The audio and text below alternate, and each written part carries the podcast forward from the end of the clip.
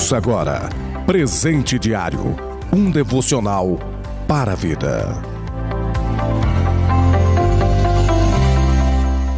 Muita alegria vos cumprimento nesta segunda-feira, com a graça e a paz de nosso Senhor e Salvador Jesus Cristo, hoje, dia 8 de novembro de 2021. Plano de leitura anual da Bíblia, segunda carta de Paulo a Timóteo, capítulo 4, profeta Jeremias, capítulo 11 e 12, e Salmos de número 124. Presente diário tem como título Dê o melhor de si, baseado em Jeremias, capítulo 12 12, versículo 5: Se te fadigas correndo com os homens que vão a pé, como poderá competir com cavalos? Se tão somente numa terra de paz estás confiado, que farás na enchente do Jordão?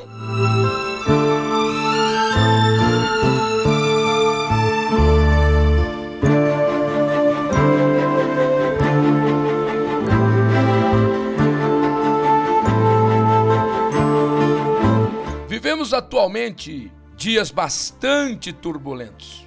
São muitas coisas que tomam nossa atenção diariamente, nos obrigando a ter muita atenção para que nada saia do nosso controle. Muitas vezes nos sentimos sem ânimo, completamente exauridos e sem energia, literalmente de baterias descarregadas, não é verdade? O cansaço não é nada mais e nada menos que uma expressão do desgaste e a demonstração clara de nossas limitações. Por mais que estamos acostumados com vários fatos acontecendo todos os dias, nos cansamos fisicamente, emocionalmente, mentalmente e muitas vezes estamos cansados espiritualmente. Às vezes, em momentos de pressão, dizemos: Estou cansado, não aguento mais. Essas são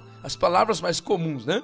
Tal colocação não teria problema se ela expressasse apenas uma fadiga de um momento. Mas o trágico é que muitas vezes ela é a demonstração de um retrocesso em nossas vidas. Na verdade, quando dizemos isto, estamos admitindo a falência dos nossos sonhos, sepultamento de nossas esperanças e desistência dos nossos projetos. O aborto de algo maravilhoso e extraordinário que estava para acontecer.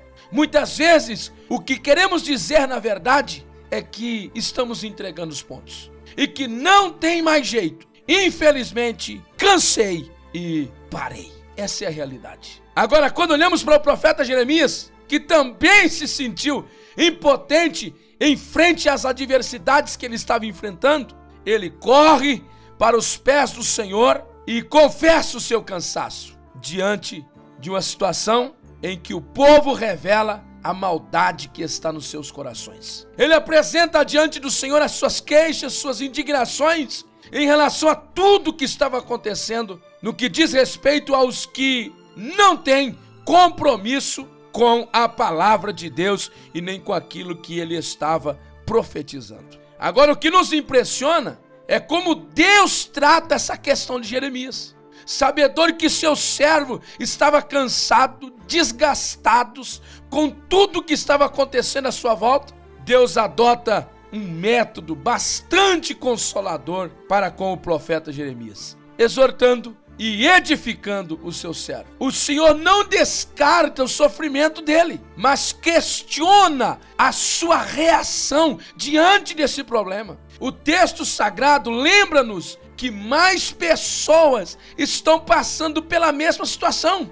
Afinal de contas, a corrida menciona outros que também estão correndo a pé. Ou seja, Jeremias não está correndo sozinho. O interessante é que Deus coloca diante de Jeremias que ele iria competir com os que estavam a cavalo. Aí eu falo para você, isso não parece uma disputa desigual? O fato é que o Senhor anunciava ao profeta um desafio que iria sair da sua média, iria sair da sua mediocridade.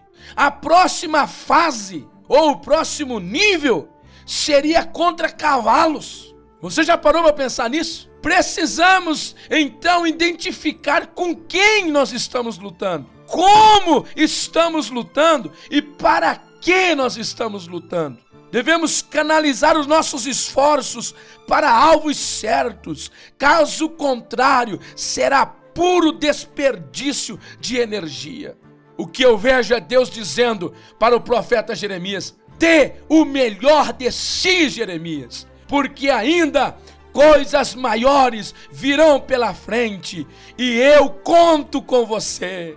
Eu preciso de você.